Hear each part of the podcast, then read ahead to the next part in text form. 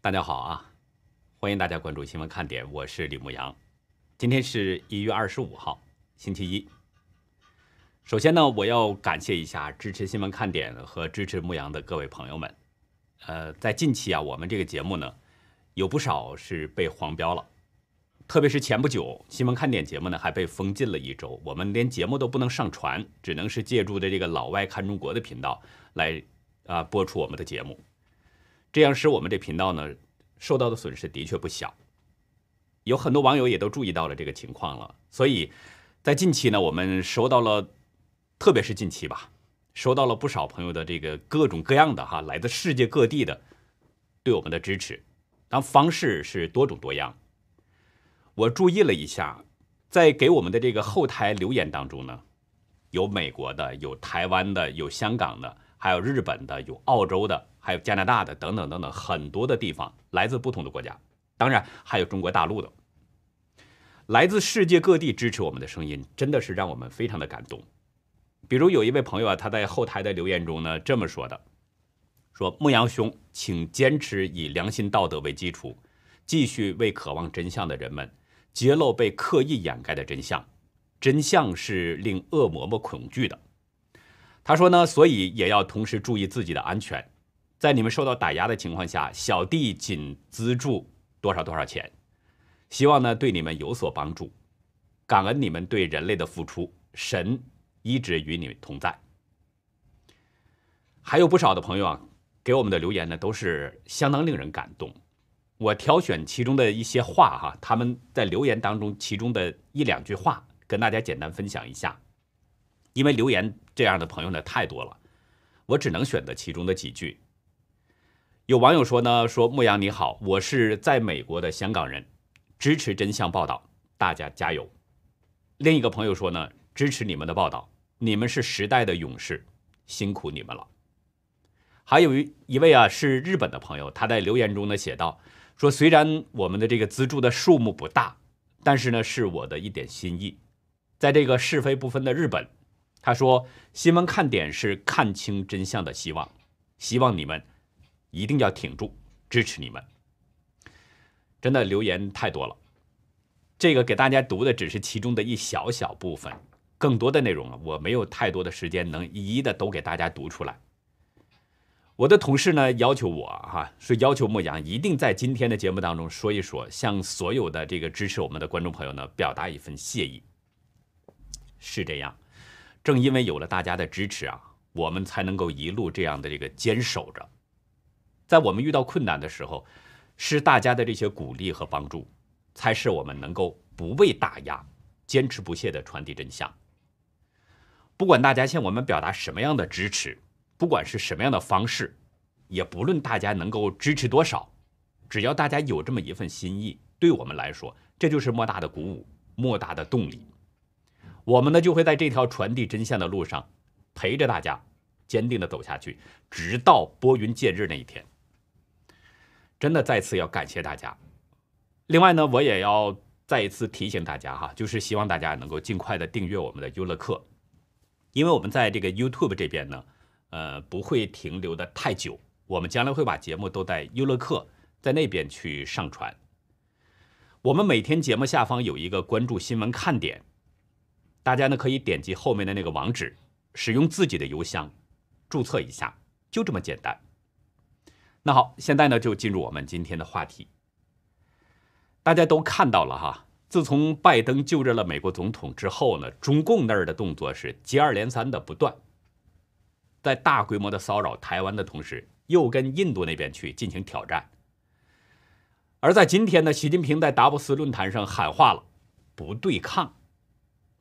通过这些事儿，我们透过现象来看本质，中国的内斗很可能升级了。在今天的开幕的这个达沃斯世界经济论坛上，中共国家主席习近平呢通过视频参加了会议，并且还发表了讲话。他的讲话重点啊就是谈合作和包容，不搞冲突，不搞对抗等等。习近平在讲话中呢，他说反对恃强凌弱，不能谁胳膊粗拳头大谁都说了算。他还说，无论是搞冷战、热战，还是贸易战、科技战，最终。将损害各国的利益，牺牲人民的福祉。习近平的这个讲话字面上理解啊，他是不希望出现冲突对抗，不希望出现热战。他认为呢，这些会牺牲人民的福祉。从他字面上，我们理解的就是这个意思。但是他的这个讲话的内容，却跟中共最近这两天的做法是完全相反。比如过去这个周末，台海局势明显紧张了很多了。中共的军机是连续两天大规模的侵扰台湾，先是在二十三号出动了十三架次的军机飞入到台湾的西南空域，然后昨天又派出十五架。这么多的军机都闯入台湾的西南空域。台湾国防部即时军事动态其中显示，昨天中共派出的军机包括两架运八反潜机、两架苏三零战机、四架歼十六战机、六架歼十战机，还有一架运八技术侦察机。连续两天这么大规模的侵入台湾的防空识别区，这个规模之大，创下了历年之最，从来没有过。看中共的这个做法，跟习近平讲话内容完全相反。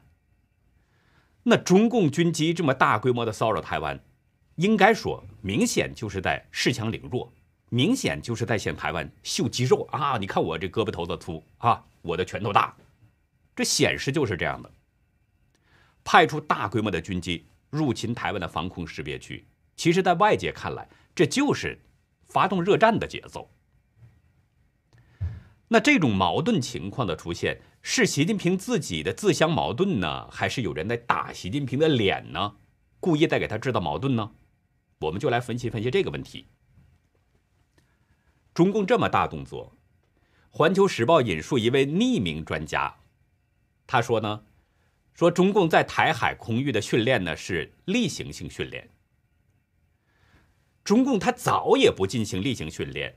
晚也不进行例行性的训练，偏偏等到拜登刚刚就任美国总统之后，然后马上开始这么例行性的训练，大规模的例行性训练。你会相信这种中共的这个解释吗？除非大脑有问题，否则没有人相信中共这种哄小孩的说法。台湾国立中正大学战略暨国际事务研究所助理教授林颖佑，他认为，中共派战机到台湾西南空域。就是要给拜登政权一个下马威。林颖佑的这个说法，其实是代表着相当一部分人群的观点。这句话应该说也是点到了问题的实质。这就是中共采取这么一种战略攻势。中共在试试水温，看看拜登政府会不会有什么强硬的反应。说通俗点啊，中共就是在欺负拜登政府，不给拜登政府面子。我一直说中共有这么个特点，就是他软的欺负，硬的怕。川普政府在任期间，美台关系在不断升温，护台的意向跟动作也是非常明显。中共当时呢，虽然也有对台湾的一些骚扰的动作，但是都比较小，从来都不敢这么大规模的这么去侵扰。大家回忆一下，这几年当中是不是这样？但是拜登一上台，中共立刻变了。变本加厉，大规模骚扰台湾，这就是没把拜登政府当回事儿的表现。用中国人的话说，中共就是在见人下菜碟但是中共这一脚，很可能是贴在铁板上了，踢在铁板上了。拜登政府对中共的行为做出了一个比较强硬的回应，美军向南中国海派出了航母打击群。昨天就是二十四号周日，美军印太司令部呢在声明中表示说，罗斯福号航母，罗斯福号航母打击群已经进入到了南中国海。美国军方表示，派出航母打击群在南中国海执行例行任务，目的就是促进海洋自由，然后建立促进海上安全的伙伴关系。咱们根据美方的这个声明啊。跟罗斯福号的这个航母随行的呢，还有这么几艘战舰，包括提康德罗加级巡洋舰邦克山号、伯克级导弹驱逐舰罗素号，还有芬恩号，这么三艘战舰。在中共大规模骚扰台湾的这个节点，美国派出罗斯福号打航母打击群，进入到南中国海，很明显是强硬在回应中国的挑衅。中国有句话叫“是可忍，孰不可忍”。根据中共这种欺软怕硬的特点，如果拜登政府此刻不回应中国的挑战的话，那么大家可以预见，中共还可能会有进一步的动作。所以很显然，拜登政府呢，这是对中共的特点也有一定的了解，所以就派出航母打击群进入到南中国海，摆明了就是对中共进行警告。前天，美国国务院的发言人内德·普莱斯，他在声明中说的很明确。美国已经十分关切地注意到了，中共不断的企图恐吓包括台湾在内的邻国。普莱斯表示，美国将与朋友和盟友站在一起，以促进美国在印太地区的共同繁荣、安全和价值观，其中包括加深美国与民主台湾之间的联系。说的很明确，是跟民主台湾之间要加深两方的联系。普莱斯还特别指出，美国将继续协助台湾。保持足够的自卫能力。美国对台湾的承诺坚定不移，并且为维护台湾海峡及整个地区的和平与稳定做出贡献。大家看美方的这个声明，我不知道大家是不是还记得哈，在去年的八月底，美国在台协会呢曾经解密了一份文件，那是里根总统当年对台湾做出的六项承诺。哪六项承诺呢？其中包括美国没有同意设定终止对台军售的日期，就是什么时候没有确定，我不卖给台湾的这个军火了，并没有决定这样的这个日期。没有同意对台军售议题向中共征询意见，就是说，美国向台湾出售军火，不必理睬中共。简单说就是这么个意思。还有不会在台北与北京之间担任斡旋角色。没有同意修订《台湾关系法》，没有改变关于台湾主权的立场，不会对台施压，要求台湾跟中共谈判，这么六项承诺。美方解密这份承诺呢，很明显就是减少一些模糊空间，别让中共再稀里糊涂的老是混事儿了，老欺骗人。换句话说，美方就是让中共要明明白白的，美国不会绑住自己的手脚，告诉你。这有六项承诺，美国不会把自己的手脚自己绑住，限制自己的行动。所以说，普莱斯的这个声明，大家看，应该说是相当强硬的。他说的这个承诺，美国对台湾的承诺包括这么多，而且会一直坚守。那就是说，美方拜登政府会对台湾的这个承诺坚定不移。如果中共敢对台湾武力犯台撒野的话，美国不可能袖手旁观，一定会出手协防台湾。普莱斯他说的这个话，就是暗含着这样的一层意思。换个角度说，中共如果武力犯台的话，那就相当于是向美方宣战一样。美国企业研究所中国问题专家石建道，他指出了，对中共强硬，这是受到民主、共和两党一致欢迎的。什么意思啊？就是说，民主、共和两党都支持拜登政府对中共强硬，说白了就是这么个意思。我们看美国的这个口头警告，还有实质性的警告，特别是美军这种大阵仗进入南中国海，中共立刻蔫了，蔫了许多。今天呢，虽然也有中共也有骚扰台湾的举动，但是大家看哈，它的规模明显小了很多了。根据台湾国防部即时军事动态记载，中共今天仅仅派出了一架运八反潜机，这就更说明问题了。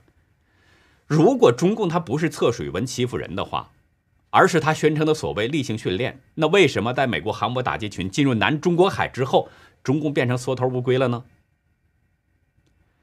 中共的做法呢，其实又让世界看了个笑话。可是这是习近平想要的吗？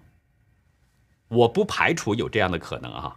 我说明，我不排除有习近平想要这种可能的这种情况，不排除中共体制内的官员他做出什么样的反常弱智的事儿都有可能。尤其是外界盛传说习近平学历不高，所以呢，我不排除习近平本人会做出这种自相矛盾的事儿。包括我后面要讲到的中印的冲突，都存在这样的可能，所以我不排除。但是呢，咱们一分为二的讲哈，也是存在着另外一种可能，而我个人认为呢，很可能有人是在给他制造麻烦，这种可能性更大一些。我个人不认为习近平会愚蠢到他用挑衅这样的方式去测试拜登政府的底线。我个人不认为习近平会愚蠢到这种程度。因为这是非常不明智的。《华尔街日报》呢，在今天报了这么个消息：北京方面在去年十二月就有一个想法，试图推动最高级别外交官与拜登的高级幕僚会谈，商量两国领导人举行峰会的事儿。这个消息说的是很清楚，是从去年十二月就有这样的一个想法了。大家知道，拜登确认当总统是一月六号国会联席会议。美国的两党两院联席会议上认定拜登是当选了美国的总统，而在这之前一直都有纷争。可是中共是在去年十二月之后，那个时候是习近平呢向拜登表示了祝贺，然后从那之后就有了这么一个意向，要跟拜登他的这个幕僚官员进行两方会谈。根据知情人透露呢，北京方面有这个想法。就是在习近平向拜登表达祝贺之后不久就出现了。当时是这个中共驻美大使崔天凯，他写了一封信，写了这么一个函啊，修了一封函，通过呢中间人向美方啊就表达了中方的想法，我们就应该两方坐下来谈谈了。据说呢，北京是计划让中共政治局委员杨洁篪向拜登政府传递一种信息。然后是一为了促成拜登和习近平的会晤，就是说，中共的这个想法是先促成美中两方高级别的会谈，然后再促成拜登和习近平会谈，进而恢复美中双方的关系。中共就是这么个意向。这个消息应该说是反映出了习近平很希望能改善美中之间的关系。中共有这种意向并不奇怪。因为川普政府全方位的对抗中共，使中共在经济、军事、政治，包括外交等等各个方面，都受到了美国的阻遏。在美国的打击之下，我们看到了中国的经济在严重滑坡，外交那中共更是处处碰壁，几乎就变成了一个国际怪物。所以，北京他急于想改变这种美中关系，改善一下状况。当然。北京也是更希望能够利用习近平和拜登两个人之间的这种私交，我们一直强调他们两个人之间有私交，利用这种私交使美中关系尽快的恢复，这样呢，目的就是让苟延残喘的中共续命，而拜登和习近平的关系很可能就被中共给认为是一个突破口。但是到目前为止，《华尔街日报》报道说，白宫是一直不愿意在短时间内。跟中共的官员会面，那更不用说安排拜登和习近平尽早的举行峰会了。而且拜登曾经表示，大家还记得吧？他会跟盟友先会面，讨论怎么样的联手对抗中共等问题。所以从白宫所传递这个信息来看，北京也担心面对面的会谈这种提议可能会遭到拒绝，所以呢，跟拜登政府的这个接触就是一直比较谨慎。另外，在上个周五，中共驻美大使馆否认了。呃，崔天凯说没有建议过杨洁篪访美，那不承认了。做了事儿，中共不承认，这种情况也不鲜啊，也不罕见。不过，这些消息其实都说明了一个问题，就是习近平他很想跟拜登政府搞好关系，所以呢，他太太准备在十二月这个就开始，希望呢美中双方高官能够会谈。甚至更希望尽快跟拜登举行峰会，这是习近平的一个真实的想法。最起码啊，习近平他本人是不希望跟拜登政府把关系搞僵的。我个人是这样认为，不希望美中关系继续的这样坏下去，继续的向下滑。如果习近平的智商没有问题的话，这很可能就是他的一个真实的想法。所以从这一点来说，这种军机大规模入侵台湾防空识别区。很可能，我个人理解，很可能不是出自习近平他本人的意愿。习近平不会愚蠢到用这样的方式去测试拜登政府的底线，因为中共他越这么搞，美中关系近期越不可能回旋，这是事与愿违的做法。习近平再愚蠢也不可能不明白这个道理，大家想想是不是这个道理？如果不是习近平这么在做的话，那是谁这么在干呢？是谁在大规模的制造这种军机扰台的这样的这种事儿呢？我个人的理解很明显，就是习近平的对立面，他们故意的要给习近平制造一个麻烦，包括最近中印边境发生的那个对峙，也很可能是有人在给习近平制造麻烦。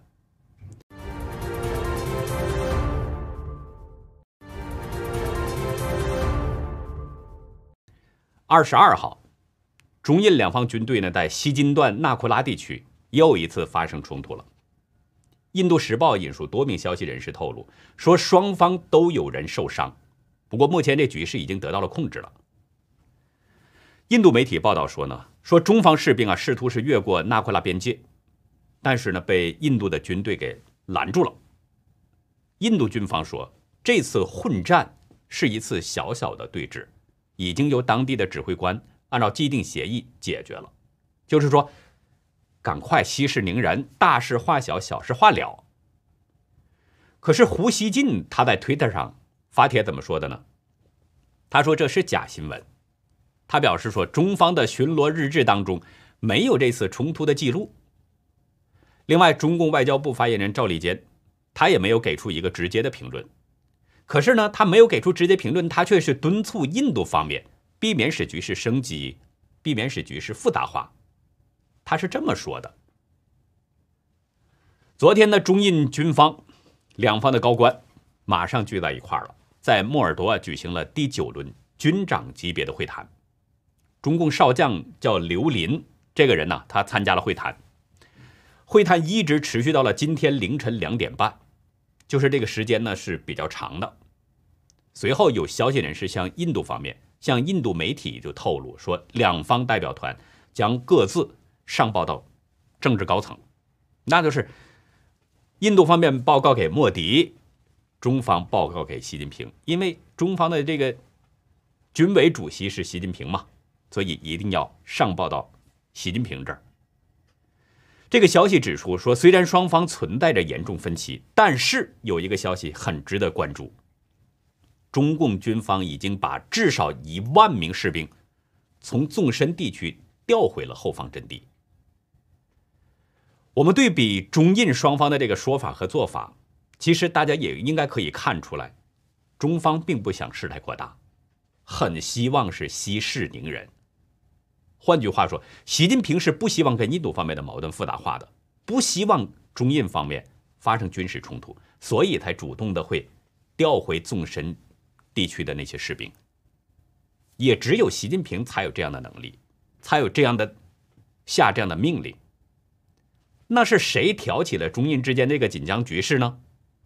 很显然，我认为还是习近平的对立面，有人就是想给他制造麻烦。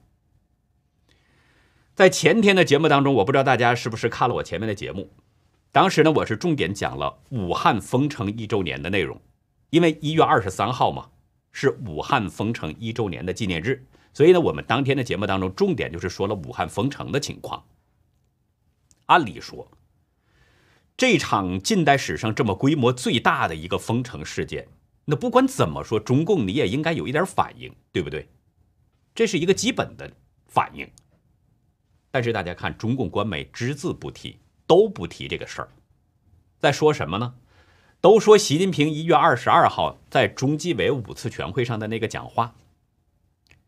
新华社还置顶大头条文章，文章的题目是“习近平一个月内三提”。政治三立对习近平的讲话是进行了解读。什么是政治三立呢？习近平当时说的呢是政治判断力、政治领悟力和政治执行力这么个政治三立。习近平在讲话当中表示说，政治腐败是最大的腐败，一些腐败分子结成利益集团，妄图窃取党和国家的权利，搞非组织活动。习近平的这个讲话已经非常直白的指出了问题了。腐败利益集团想窃权。他说这是输不起也绝不能输的斗争。新华社的这个文章中表示说，有的腐败分子隐藏的很深，很会伪装；有的公开场合讲呢，要坚决贯彻党中央决策部署，背地里却搞抵制，阳奉阴违。从这段话我们可以看出，这个斗争很显然就是来自中共内部。我们这儿需要特别指出一点哈，大家想一想，回忆一下，中共的内斗其实呢一直都是存在着，这么几十年来一直从来都没有断过。可是呢，中共以往啊，对中共的内斗，暗地里边是你死我活，暗地里边打斗的非常厉害，但是明里他却装的是什么呢？一团和气。我们换句话说，中共私下里边都想把对手是置于死地，把政治对手置于死地。但是台面上，他得给外界装出一派祥和、和谐的、团结的这么个假象，因为他要维护他的伪光正的形象嘛。可是这次不一样了，中共党媒公开了党内存在着这个内斗的情况，这种做法相当罕见。很显然，中共这个内斗是升级了，新华社才曝光了这个内斗。但是大家在想，新华社敢于擅自。揭开中共的这个内斗问题吗？他有这样的胆量吗？新华社是没有这个胆量的，很可能这是有高层授意，否则新华社他怎么敢把中共高层的老底儿给揭出来呢？那这个受益者是谁呢？很可能就是习近平。如果是习近平，他为什么要这么做呢？这又是一个问题。文章中表示说，今年以来。中共纪委十一天之内发布了七名中管干部的处分通报，这七人当中有六人都被指出违反党的政治纪律。大家看，从这个数字上看，简简简简单单，我们就从数字上看，就说明跟习近平对着干的人并不是少数，否则中共当局也不会这么大动干戈。可是这些中管干部。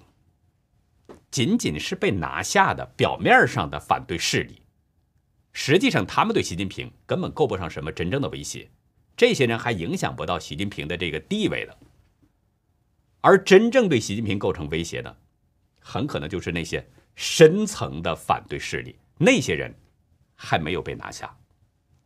我曾经举了一个例子，有经验的渔民呐。他看到水面上如果有小鱼在游动的时候呢，很可能就在这儿撒一网，而且往往还会有一些收获。因为什么呢？这个浮动的小鱼下面深水处一般都有大鱼潜藏着，所以渔民有经验的会在这儿撒一网，会打上一些鱼来。而这个时候，大家想，习近平授意中共党媒去曝光中共的内斗，很可能就说明这个内斗。已经相当激烈了，他就是在用这样的方式向政治对手发出警告。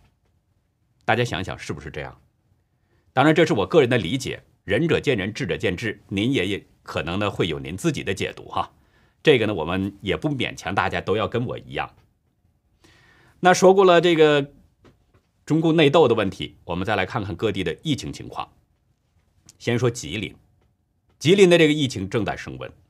当局在通报中说呢，昨天是新增了六十七例确诊病例，无症状感染有五例，其中长春市新增了十一例确诊病患，还有一例是无症状感染，而通化呢是新增确诊了五十六例，无症状感染有四例。有一位长春的网友啊向我们爆料，说呢园丁花园小区昨天已经被封闭了小区了。发给我们一段视频，里边显示呢，当局是派人用电焊焊死了楼栋的这个铁门。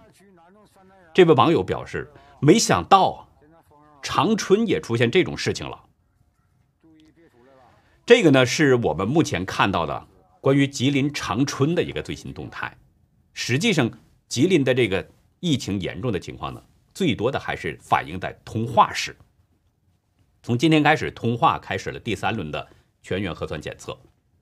有一个居民发帖说，这个只有三十六万人的小城，已经有两百多确诊了，三万多人隔离，情况不亚于去年的武汉。光靠小城里的人解决是行不通的，我们需要大家的帮助，拜托，网友的这个帖子反映的情况，明显跟这个比北京当局、比中共当局通报的病例要多得多。另外，对于封城的做法，当局的说法也跟百姓的说法不不一样，也是不一样的。当局说呢是十八号开始对这个社区、对村实行封闭管理，然后呢交通严格管控，这是当局的说法。但实际上有网友向我们揭露，从通化十二号发现了第一例确诊病例之后，当局就开始已经陆续的封户封城了，不少人已经在家隔离了两周了。当地有几位民众呢，向大纪元讲述了他们的亲身经历。有一位是东昌区的梁女士，她说呢，实际上十五号就已经封城了，只不过是二十一号晚上才贴的封条。她说家家都贴封条，主要是不让出去，一出去警察就抓，谁敢下楼？梁女士介绍呢，目前通化市的这个民众呢，普遍都不能出去买菜，也没有人送。网上订菜菜价高还不说，而且很慢。而那些老年人他不知道怎么样去通过网络购买，现在就处于一种断流的状态。这位梁女士呢自己说啊，说早前啊自己囤积了一些食物，但是现在也已经快吃完了。你囤积的东西再多，也有吃光的那一天。她说肉已经没了，菜就剩白菜了，但是只剩下最后一颗了。而面呢已经吃没了。米就剩小半袋了，也就维持一两天吧。鸡蛋啥的都没有。这位梁女士还透露，当地封闭管理的这个消息非常突然，凌晨五六点封了，然后就不让出来了。最初说呢是给办这个出门证，啊，去年我们看到这个武汉封城期间也有办出入证，各全国各地很多的地方都有出入证，但是后来据说又不让出去了。还有一位呢，东昌区的男士向我们介绍说，贴封条的是社区人员，贴封条一晚上全完成了，但是配送食物方面呢，政府说有志愿者配送，说等着吧，可是等的结果就是音信全无。这位先生说，他的妻子已经快到预产期了，预产期就在三月末，可是现在的情况就是他们面临着两个非常大的风险了，一个是由于医院。被隔离了，现在已经医院已经去不了了。他的妻子二十号之前的这个孕检就没有能如期的完成。另外一个情况是什么呢？现在家里食物只能够维持一周的食物，水果已经都没了。在二道二道江区，还有一位张女士，她也介绍了这个她的亲身经历。她说，大陆的这种隔离措施限制人身自由，带来很多灾难性的不良后果。比如其他的那些疾病患者被延误治疗了，市民的生活已经陷入了困境了。这位张女士表示说，从武汉有疫情的时候，她就开始在关注各个政府那种管控疫情的方式。她说没有这么整的，次生灾害太严重了。如果封闭，人道救援方面你必须得到位，不能封完之后什么都不管了。其实这位女士说的这个情况呢，在去年的武汉封城期间，我们在通过大量的视频、各种图片、各方面爆料的那个情况来看，次生灾害不亚于这个疫情的灾害，非常严重。后来的次生灾害造成了很多人寻了短见了，走上了绝路了。所以呢，中共的这些做法，他的那种不人道的做法，给人们生活造成了很大的影响。对很多人构成了真正的威胁。其实从当局通报的数字来看呢，石家庄它的病例数字呢是在降低的。当然，我说的是从通报的数字来看啊，但是中共的这个数字通报的数字，大家还是要当做一个笑话来看。这个问题我已经重复很多次了，中共的数字完全不可信。比如昨天。石家庄一天通报说呢，有十个确诊病例，可是很奇怪，他对民众的管控确实加强了。如果说你的病例数字下降，那你的这个对民众的管控相对来说应该松一些，可是他对民众的管控却加强了。当局在今天发了一个专项通知，说对石家庄市中高风险地区还有隔离点要进一步加强全员核酸检测。这个消息。基本上来说，对已经封闭了近三个星期的那些居民，是一个不好的消息，因为这意味着解封已经遥遥无期了。有当地的民众向大纪元爆料，裕华区银通小区有一个物业公司，在微信群里边呢通知业主说，从二十三号开始，按照高风险区的管理方式，小区限制进出。以前呢是凭三证可以进出小区，二十四号就不能再进出小区了。如果必须上班离开小区，就不能再返回了。另外呢，还有居民呢。要求，当局要求要继续居家隔离，不能出这个单元的门，也就是不能出你这个楼洞口。买东西必须通过网络订购，小区内的超市、商店一律全都关门，不许营业。有知情人透露，当局呢要求民众不许在群里边发疫情方面的视频、截屏、图片等各种信息，不允许，因为当局他要统一口径嘛。不允许真相流出。当局在通知中要求说，疫情是以官方信息为准，不能传谣，否则会被封群、封成员。微信当中的钱也提不出来了。中共就用这种方式控制着人们的这个信息传递。有不少被划定高风险区的住户在网上就开始吐槽了。我们看到有很多的吐槽。有网友表示说，隔离了十八天，给自己隔出一个按高风险管理。有一位裕华区的居民表示说，做了七次核酸检测，小区内就做了三次核酸检测，没有一例病例。居家防疫了十八天，睡醒了直接低风险变高风险。还有一个网友表示，真不愧是首都的护城河，我吐了，隔离二十多天一个病例都没有，就突然变成高风险了。大家比较听话，愿意在家隔离，就等于可以随意懒政、随便欺负吗？我们再来看一下上海那边的情况。上海那边的情况呢，其实也很严重，只不过当局在通报的这个数字上、通报的情况上，很可能还是在轻描淡写。上海市卫健委在今天表示说的，市级定点医院对出院患者呢进行随访，发现十四天隔离期间。复阳的病例有三十多例，这个情况是比较一个特殊的了。就是说，十四天隔离期间已经呢，以前可能是感染了这个病毒了，后来好了，但是在隔离期间又发现了，又出现了病毒感染情况，这样的例子有三十多例。但是当局通报的另外一个情况就比较奇怪了，当局通报说，上海昨天只有一例新增确诊病例。这个数字是真是假呢？我们来看一位网友的爆料。有一位是身在海外的网友呢，给我们发来爆料信息。他呢跟国内的朋友啊，当然是上海的朋友了。两个人在聊天当中得知，上海的疫情是相当严重。朋友在对话中表示，当然那个朋友呢是跟他的先生在对话。在这个对话当中呢，显示他朋友的先生之前呢是在一个隔离点前线帮忙。在一线的工作人员，现在呢是转到了疾控那边了，但是最近也是很忙。对话中显示，这次疫情比去年的厉害，很多感染者一定一定要戴好口罩和消毒。对话中说，可能整个黄埔都要做核酸检测，五万个人，因为黄埔和徐汇是高发地。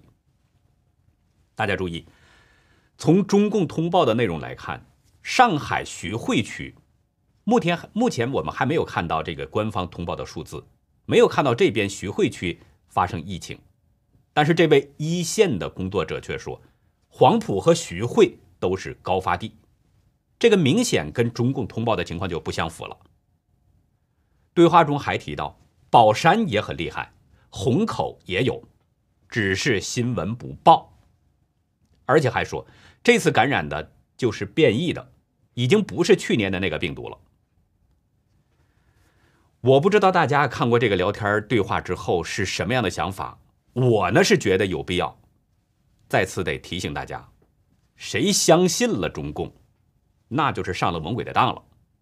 所以大家一定要清醒，在这个性命攸关的时刻，从心里边一定要远离中共，保持一份善念。